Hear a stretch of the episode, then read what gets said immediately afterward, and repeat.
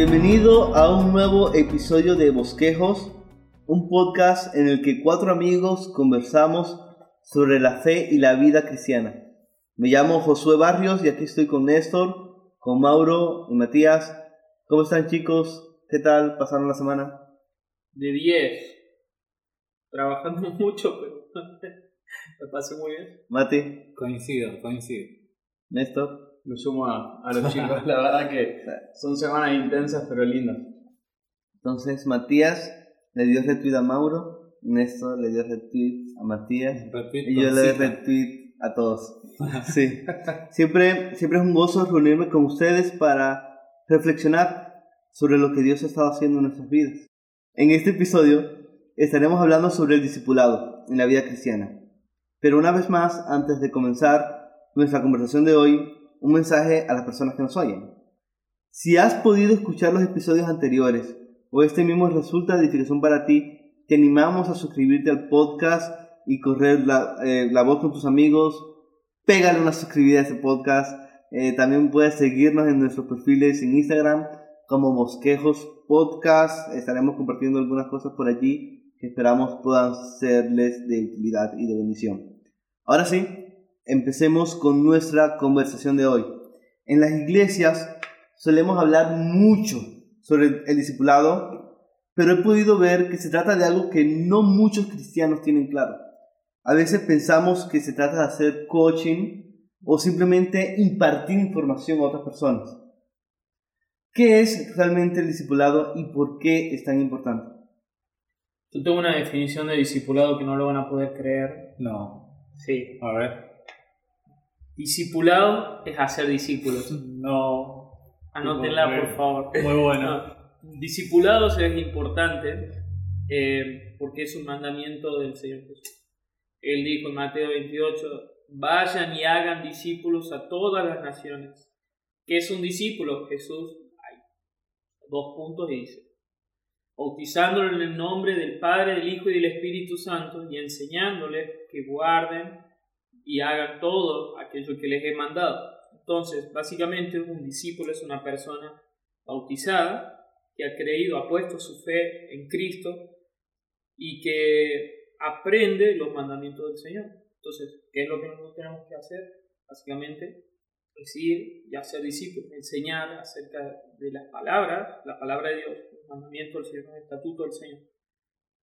Pasar tiempo con ellos, como el Señor Jesús lo dice.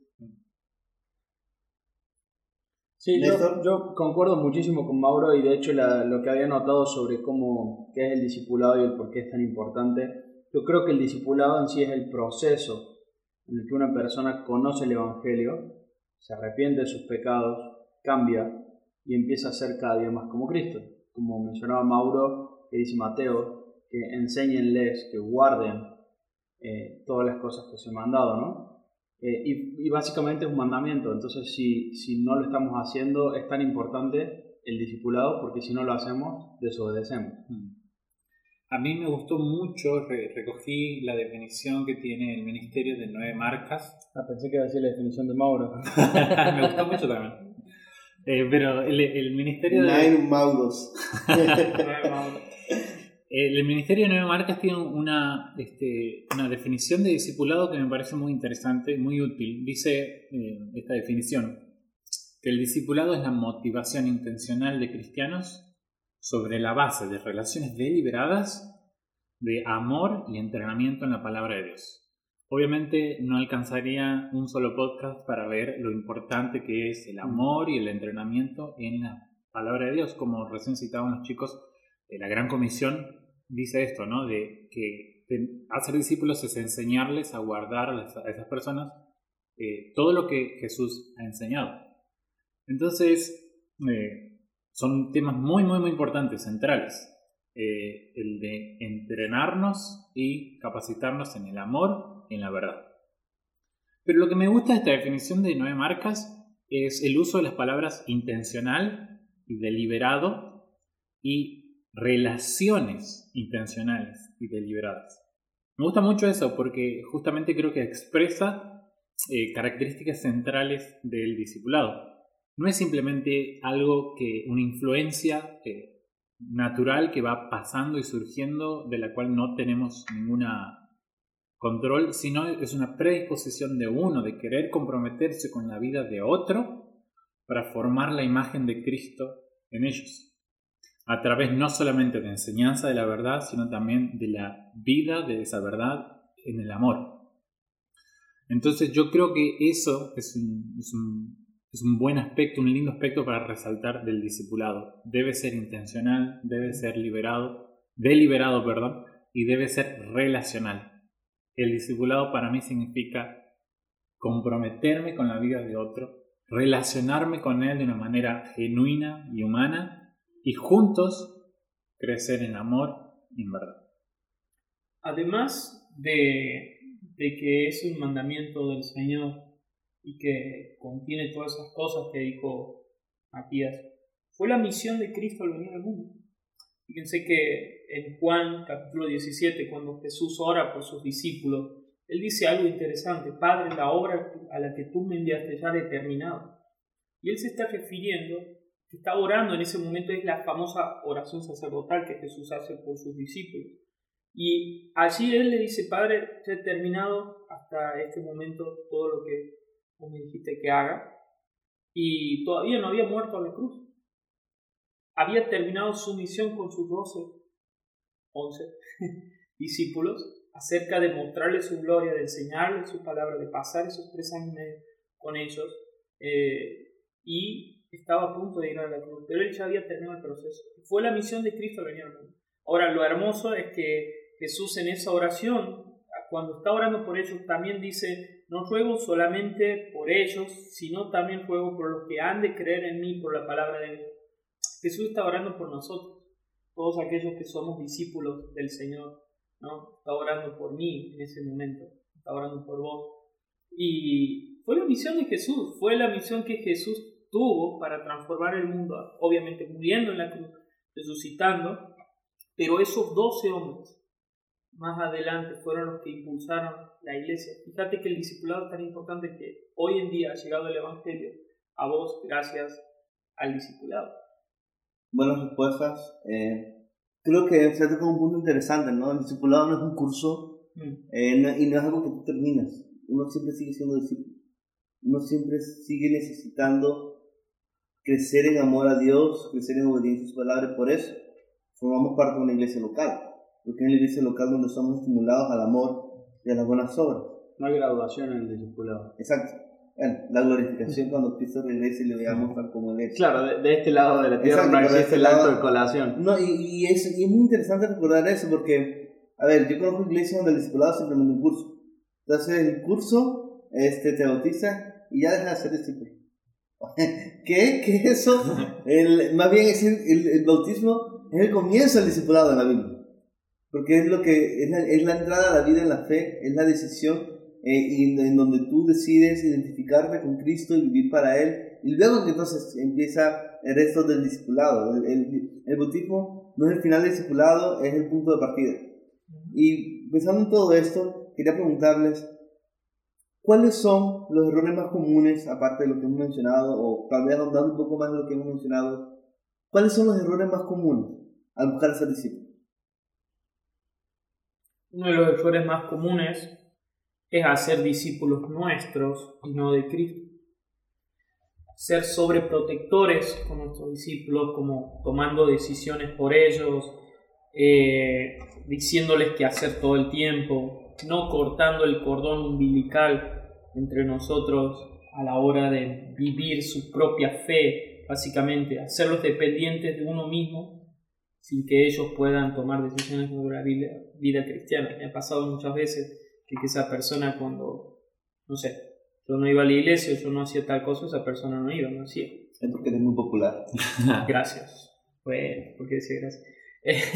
no, pero es un error muy común, es como que hacerlos todo el tiempo dependientes de uno, mm. como, como si fuera de que es discípulo. Viste que muchas veces se dice que yo soy discípulo de tal pastor o de tal persona, y no, no es así uno cuando habla de discipulado, primero que no hace discípulo. Yo soy discípulo de Cristo.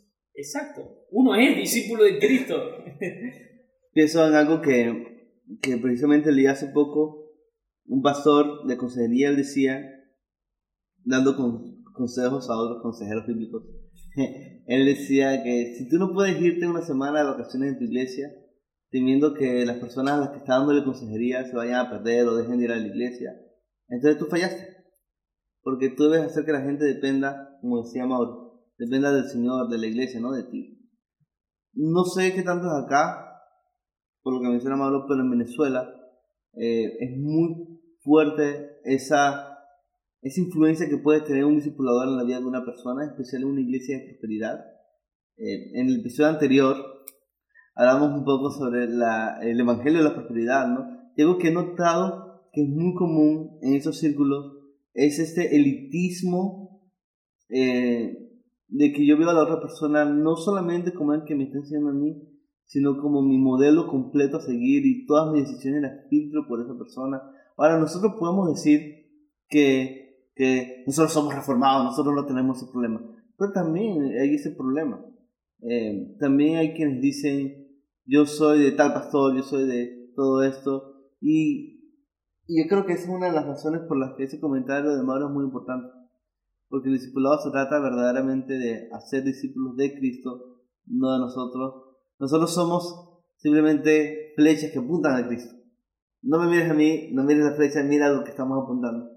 Concuerdo mucho en lo que, en lo que estás diciendo y, y lo veo también no solamente al momento de hacer discípulos, sino al momento de que cuando uno va a ser discípulo, cree que ya no necesita ser más un discípulo.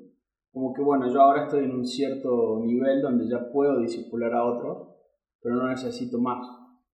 Y, y la realidad, como decíamos recién, es que siempre necesitamos ser discípulos de Cristo. Siempre necesitamos estar en el proceso de cambio porque estamos de este lado de la eternidad y de este lado somos pecadores. Todavía no hemos no hemos sido hechos perfectos.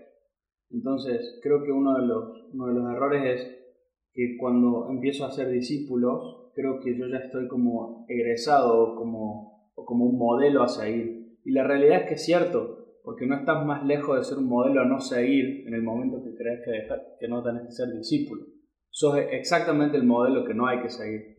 Eh, y, y creo que ese es un error que genera muchas, muchos conflictos y el principal es el que decía Mauro, de que haces discípulos tuyos y seguidores tuyos por ser una persona que se cree que influencia y eso causa, termina causando divisiones en la iglesia, confusiones, manipulación, bueno, un montón de, de pecados que vienen a, alrededor de, de, todo esto cuando sacamos del centro de quién estamos haciendo discípulos y de quién debemos ser discípulos. Sí, yo estaba pensando eh, que uno de los errores que he visto eh, y que he cometido acerca del discipulado eh, tiene que ver mucho con lo que decía José al comienzo. ¿no? A veces reducimos el discipulado a un curso. Mm. Y a veces puede ser que estemos convencidos de que no es así y tratemos de luchar contra esa idea, pero eso se nos mete en la cabeza, se nos ha metido en la cabeza más profundo de lo que pensamos. Y una de las formas en la que yo veo ese efecto es que vemos al discipulado como una enseñanza regular ascendente. Entonces yo empiezo a enseñar lo básico y va a surgir y va a pasar y las etapas. Trato de no verlo como un curso eh, de, que nos sentamos y hacemos llenamos un, papelito, papelito una cartilla. sobre los atributos de Dios. Claro, no, no, está bien, no, no lo vemos así, pero en el fondo de nuestro corazón Queremos que esto sea un progreso gradual y regular. Entonces pensamos que ah, voy a empezar un discipulado con un chico y le voy a enseñar lo básico y lo siguiente y lo siguiente y lo siguiente. Van evolucionando. Claro, claro. Entonces pensamos que va a ser sin problemas, ¿no? Eh, va a ser, eh, el discipulado no va, no va a tener fallas ni nada por el estilo. Entonces cuando vienen las caídas, los pecados y los roces, incluso entre el discipulado y el discipulado, creemos que eso no es discipulado, que se ha fallado, que se ha cortado o es momento de terminar. Pero en realidad, si entendemos que el discipulado es un compromiso de relación entre dos personas, entendemos que estoy discipulando a la otra persona cuando estoy dejando que mis errores también se vean o cuando tengo que eh, eh, enfrentar la fea situación de corregir un problema que hay entre los dos. Eso me ha pasado también. Mm. Y yo he aprendido a ver que eso es parte del discipulado. No es el fin del discipulado. Ir y solucionar mis problemas con esa otra persona con la que yo me he comprometido a crecer y, y que la imagen de Cristo se vaya formando en él. Eso de, de hablar sobre los problemas y los malos entendidos que a veces hemos tenido también es parte del discipulado. Y también entrena nuestro corazón, el de esa persona y el nuestro. ¿Por qué tiene que ser tan problemático, Matías? Eh, continuando un poco, estoy de acuerdo con lo que dices y hablando un poquito sobre eso de, de los conceptos errados del discipulado, pienso en algo que vino a mi mente y es que cuando se acerca un joven o alguien a pedirme discipulado, eh, la idea que ellos tienen en la, en la mente es eso. Definamos un día a la semana donde nos veamos por media hora o una hora y leemos la Biblia juntos. Y después, e- ese es el discipulado, eso es lo que la gente entiende. El discipulado en la Biblia es más que eso. No es una tarea que tú colocas en tu agenda o un evento en tu Google Calendar. Es compartir la vida con una persona. Y algo que también me ha ayudado muchísimo es entender que el discipulado no es una tarea individual, yo solo, o sea, no es que Josué Barrios, yo soy, soy responsable de discipular a esa persona y yo soy el único responsable, no, es algo que compartimos entre la iglesia. Este, una persona puede ser discipulada por varias personas dentro de la iglesia, porque nadie puede estar todo el tiempo con otra persona, que no sea su familia o, o su esposo, su cónyuge. No puedo, yo, no puedo tener, agarrar uno de los jóvenes en la iglesia y pasar todo el día, todo el tiempo con ellos. Pero entre varios hermanos podemos ponernos de acuerdo y buscar ministrarle, invertirnos en ellos y buscar servirles. O sea, ninguno de nosotros es totalmente responsable de manera total de la salud espiritual de una persona. El discipulado, de nuevo, es una tarea comunitaria. Dios le dijo a los discípulos en plural que hagan discípulos en plural. Creo que eso es muy valioso. Exactamente, y también tengo algo más en mente, como que a, veces creemos que una vez que tenés un, un, compromiso con tu discipulador, como bien decía Matías, es como que te casas con él y como que no vas a tener otras personas que sean discípulos. Yo soy discípulo de tal, ¿no? Y solamente de él. Eso es un gran error. Eso es justamente lo que Pablo les quiere decir a los corintios, justamente cuando él le decía, no, lo que pasa es que nosotros somos de Apolo, y otros son de Cefas, o sea, de Pedro, no, y otros son de Cristo. Eh, o sea, básicamente Pablo les responde, acá la obra no es de una sola persona o de un solo discipulado, de un solo pastor. Dice, por ejemplo, yo planté, Apolo regó, pero Dios ha dado el crecimiento. Por eso, de, nuevo, Dios es el que da el crecimiento en vos. Y puede ser por medio de distintas personas, puede ser de una sola. Pero incluso vemos en la Biblia de que los discípulos de Juan el Bautista de vez en cuando iban también con Jesús. O sea, ellos no era que se habían casado con Juan el Bautista, ni los de Jesús con el Señor Jesús. Todos somos discípulos. Eso suena muy mal. Todos somos discípulos de Jesús. Sí, eh, creo que lo, lo, definiste muy bien y concuerdo mucho con, con el tema de que es compartir vida. Y, y, eso mezclado con lo mismo que compartía Mati en la definición de Nine Marks al, al inicio, de que es compartir vida intencionalmente. Entonces, es compartir vida significa que como somos pecadores, el único que pudo compartir vida y ser totalmente de ejemplo fue el Señor Jesús, porque Él nunca pecó. Entonces, a, a, a lo, que, a lo que vos decías, Mati, recién de, de, de estar eh, por ahí hasta hablando de las diferencias y de los conflictos que pueden surgir, pero por mi propio pecado como discipulador, el Señor Jesús no lo tuvo eso como pecador, porque Él no fue pecador. Entonces es lo, es lo único que podríamos decir, che, es difícil poder verlo en la vida del Señor Jesús, pero sencillamente Él cuando tuvo que demostrar que las cosas estaban mal, Él lo hizo. Eh, sí, sí, sus, sus, discípulos, o sea, si vemos el discipulado que Jesús transitó con los 12, digamos, evangelios, fueron un fracaso.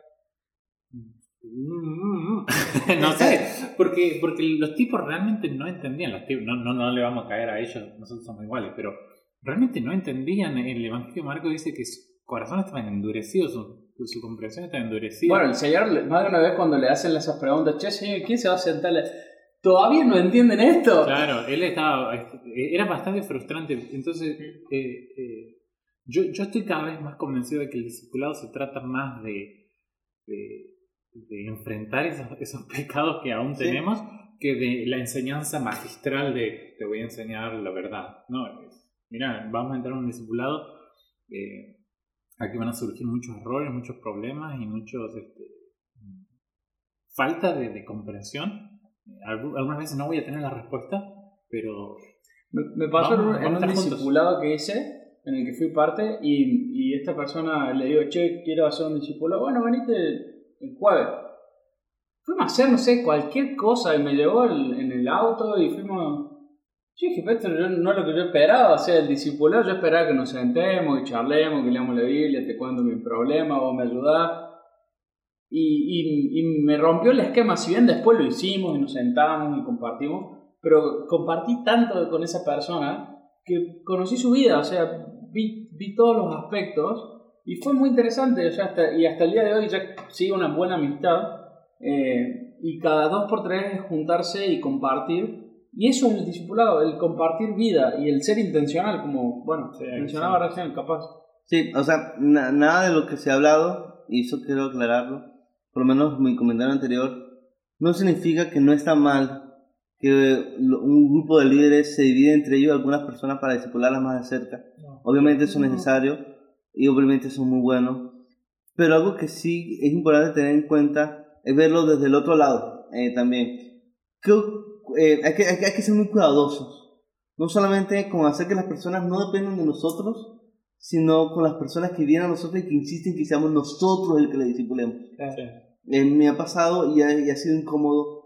quiero que me disipules porque esto, por esto, por aquello. Y algo que he aprendido es que usualmente con una persona se fija mucho en ti para que tú la disipules, puede que haya un deseo de evadir ser discipulado por una persona que lo va a confrontar de una manera más directa pero que conoce mejor sus pecados. Es algo que he visto muy cerca. Entonces, es muy común decir, por ejemplo, ah, no, yo no me voy a juntar con Mauro porque Mauro, él me confronta mucho en este pecado, yo me voy mejor, me voy con, con Matías, que no conoce que yo tengo este pecado y no me voy a confrontar con eso. y por eso es que me gusta mucho el énfasis que hizo Matías, en que el discipulado es lidiar con el pecado, es un, es un trabajo, cierto modo, un trabajo sucio, porque nos ensuciamos las manos, digamos, con las situaciones difíciles y terribles que hay en nuestro corazón y batallamos contra todo eso, porque de eso se trata, hacerlo juntos. Bueno, Pablo decía justamente de que él sufría dolores de parto hasta que sí, y una de las frases de un libro que me ha impactado mucho es de, de Leonard Ravenhill, porque no se el avivamiento, y él dice que no vamos a tener los suficientes nuevos nacimientos espirituales hasta que suframos dolores de parto en oración y en, y con estos discípulos eh, hasta que no sintamos esos dolores que sentía Pablo, eh, no vamos a poder ver realmente mucho fruto tampoco. O sea, básicamente es duro, es difícil a veces lidiar Como es duro también que otros que me han discipulado a mí, las cosas que les he hecho o, las, o cómo han sufrido conmigo. Es decir, no, es fácil porque las personas no son fáciles porque todos somos pecadores. Yo como discipulado he sido difícil y yo he tenido discípulos difíciles también. Entonces, eh, el proceso es así simplemente porque somos humanos. Yo te perdono, hermano. Yo nunca he discipulado. Miren, pero somos amigos. Uno discipulamos uno al otro. Eso, en la vida en la iglesia, o sea, en estar juntos. Claro. Explicamos, de eso se trata. Eh, ahora, ya hemos visto los errores, ya hemos visto que es discipulado. Pregunta, ¿cómo podemos ser mejores hacedores del discípulo? ¿Cómo podemos contrarrestar todos estos errores que hemos visto? una formas que he visto para ser mejor hacedor de discípulos. Es que tampoco es que llegue un punto de que vos tenés cierto nivel de conocimiento o cierto estatus como que ahora ya estoy listo para tener mis discípulos. Nunca vas a estar listo de todo. Es como que a veces creemos de que eh, tenemos que cumplir ciertos estándares para empezar a ser discípulo y al final nunca vas a tener, tampoco vas a poder hacer discipulado si es así, simplemente tenés que enseñar acerca de la palabra. Yo concuerdo también de que tenés que tener cierta madurez espiritual para poder hacer discipulado. Pero si sabes enseñar la Biblia a otros, si sabes predicar el Evangelio y que una persona pueda creer en el Señor, eh, ya puedes enseñar eh, lo, que, lo que otros te han enseñado, básicamente. Entonces a veces como que creemos de que eh, tenés que ir a cierto seminario para recién empezar a recibir. Eso es básicamente agregarle cosas a la escritura que la escritura no dice. Entonces, volteándolo de manera positiva, un consejo para ser mejor a sus discípulos caminar por fe. Confiar en que a pesar de mi debilidades, Dios puede usarme en la vida de otra persona. No es, no es. Yo, yo quiero recuperar lo que digo, dijo Néstor, no sé si lo voy a decir ahora o no, pero Néstor dijo que, que, que nunca dejamos de ser discípulos. Y yo, yo considero que un, un buen consejo para ser cada vez un mejor discipulador es que nunca dejes de ser discipulado. Porque de alguna manera es como una especie de sucesión, ¿no?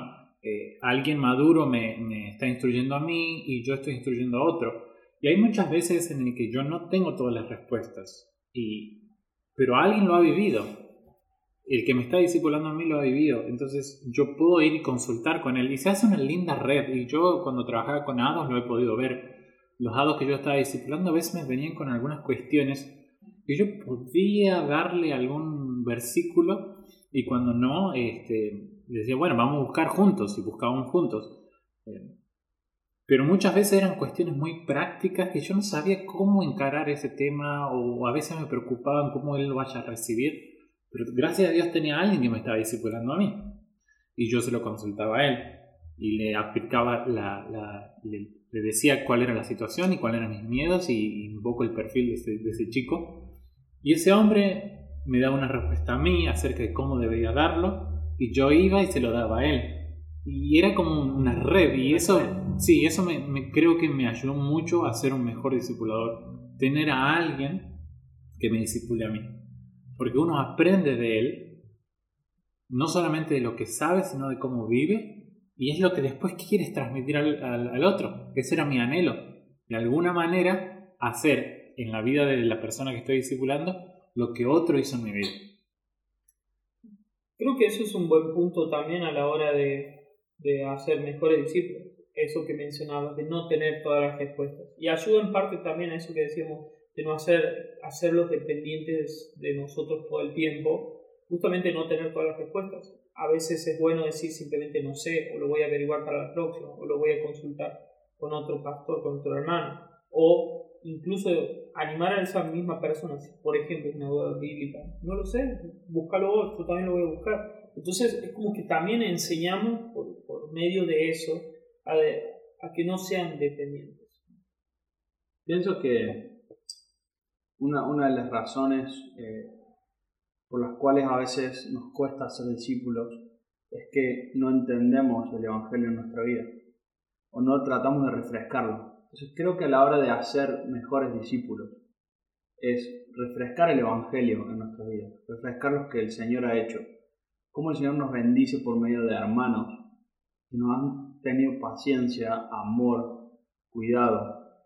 Eh, y, y, pienso en Pablo, pienso en, en, Pablo cuando él le dice a los corintios, sean imitadores de mí porque yo imito a Cristo. Entonces cuando nosotros refrescamos el Evangelio en nuestra vida, cuando buscamos imitar más al Señor Jesús, eh, vamos a ser mejores discípulos, vamos a hacer mejores discípulos, porque estamos siguiendo el modelo perfecto, con muchos errores, pero creo que el, refrescar el Evangelio en mi vida todo el tiempo definitivamente hace que vaya puliendo las asperezas. Y, concuerdo con todo lo que dijeron los chicos anteriores, la humildad, eh, ser un discípulo es también ir formando el carácter de Cristo en mi vida. Entonces, si eso pasa, si refresco el Evangelio en mi vida, definitivamente el fruto del Espíritu va a estar en mí y eso va a hacer que se reproduzca también en otros. Amén. Amén. Ahora, eh, creo que ya para terminar, ¿qué es lo más importante que han aprendido como discípulos que también hacen discípulos? Porque el discipulado es enseñar a otros, pero como Matías también habla, cuando discipulamos y somos discipulados, también somos enseñados. ¿Qué es lo más importante que han podido aprender? Si pudieran compartir una reflexión final. Una regla que mí me enseñaron fue la regla del 10 por 10. No está sacado de la Biblia, no tiene. eh, como enseñar lo que te llevó 10 años aprenderlo, enseñarlo en 10 minutos. Eh, y me gustó porque si bien hay muchas cosas que uno necesita experimentarlas y puntualmente en la palabra de Dios, pero en el discipulado a veces uno tiende a ser egoísta. Eh, Y, cuando el Señor habla acerca del discipulado, habla de que el, el alumno llega a ser como su maestro. Entonces, no seamos egoístas en compartir todo, tanto las cosas que nos han costado como aquellas cosas que hemos podido, por gracia, hacerlas bien. Uno tiende generalmente a, ir por ese lado, a decir, bueno, mira, esto, esto me sale bien, esto es así. Compartir también los errores, porque esos errores ayudan a que a vos te costó mucho tiempo ese error, pero que si se lo compartís a una persona y lo aprenden, no lo repita. Mm. Algo que he aprendido, que es lo más importante me parece, retomo un concepto y es, Dios hace en la obra, no nosotros. Puede ser el mejor maestro, puede pasar el tiempo que más sea con tu discípulo. Y aún así vos no sos responsable por la vida espiritual del otro. Dios es el que hace la obra. Muchas veces hacer discipulado es muy, muy frustrante. De hecho, esta frustración que yo sentía me ha pasado con algunos amigos y discípulos que yo estaba con ellos, que se han apartado del Señor. Yo no podía creer siendo que esas personas habíamos servido juntos, habíamos compartido el Evangelio juntos, íbamos a hacer un montón de cosas juntos y que eh, él ya estaba teniendo sus propios discípulos también. ¿Cómo es que se aleja del camino del Señor? Y es simplemente porque el Señor es el que hace la obra. Llega un punto de que es por fe, como decís vos, José. O sea, eh, uno hace todo por fe para el Señor y después llega un punto que el Señor hace la obra y que en definitiva eh, también es responsabilidad del otro. ¿no? Eh, algo que había aprendido, había tenido una camada grande de, de varios chicos de esos, de los cinco que éramos, tres es como que se apartaron y eso era algo que yo me lo recriminaba a mí mismo mucho tiempo. ¿Cómo puede ser de que si justamente e, en ese tiempo yo había hecho todos estos consejos que había estado dando, es como que lo seguía rajatabla y como que estaba un poco orgulloso de cómo, cómo estaba llegando el discipulado? simplemente se apartaron. ¿Qué pasó? ¿Hice mal la tarea? ¿Qué pasó? He, aprendido mucho de esos errores también, ¿no? Pero había compartido mucho tiempo con ellos, había estado en oración, ellos ya estaban formando otro discípulo y se apartaron. O sea, llega un punto de que vos no sos el responsable, el Señor es el que hace la obra y también esto moldea nuestro carácter, nos hace más humildes y entendemos de que todo es por gracia de Dios, de que ellos no son tuyos, de que no es como una posesión tuya, ni mucho menos para enorgullecer. Yo coincido con vos, Mauro. Eh, a mí el proceso o el, camino del discipulado, de discipular a otros, eh, me ha enseñado también mucha humildad porque uno se frustra mucho. A veces las cosas no salen bien y a veces las cosas salen decididamente mal, digamos. ¿no? Quiero hacer la diferencia. A veces que, que vos intentás eh, lo mejor y y, bueno, no da los frutos que esperabas, pero hay veces en las que vos cometés errores groseros, y yo he cometido errores feos, y, después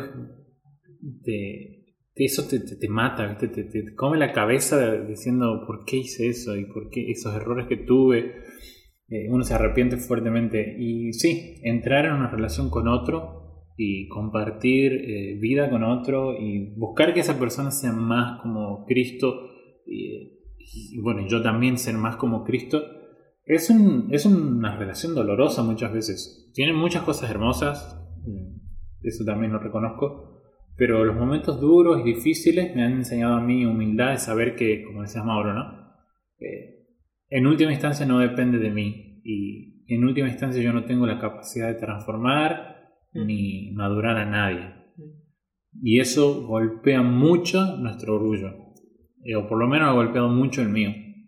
Y a mí me ha hecho depender mucho en la oración de Dios. Y eso es, algo que deberíamos haber, eh, o debería haber apuntado también. El, discipulado requiere eh, mucha oración individual. Así como Néstor decía, requiere refrescar el, Evangelio todos los días en uno mismo, también requiere ir y orar y, y gran parte del discipulado pasa por ese momento a solas que vos tenés orando por tu discípulo o por quien estés discipulando. Así que sí, definitivamente, eh, como pensamiento final, el discipulado eh, puede parecer como que me voy a transformar en el maestro que le va a enseñar a alguien. Pero en realidad no, te humilla y te, y te hace doblar las rodillas y te enseña que vos no, no tenés la capacidad de nada y dependes de Dios. Gracias por sus respuestas, hermanos. Definitivamente somos bosquejos. Todavía no somos una obra completa. Dios está obrando nosotros, sí. Y discipulado podemos verlo como eh, obrar, ser un instrumento de Dios en la vida de otra persona para que sea un bosquejo más acorde al diseño que Dios está armando. Creo que con esto podemos cerrar el episodio de hoy. Oremos que el Señor nos conceda ser discípulos fieles, que forman discípulos fieles, que también hacen discípulos fieles y que extienden el Evangelio.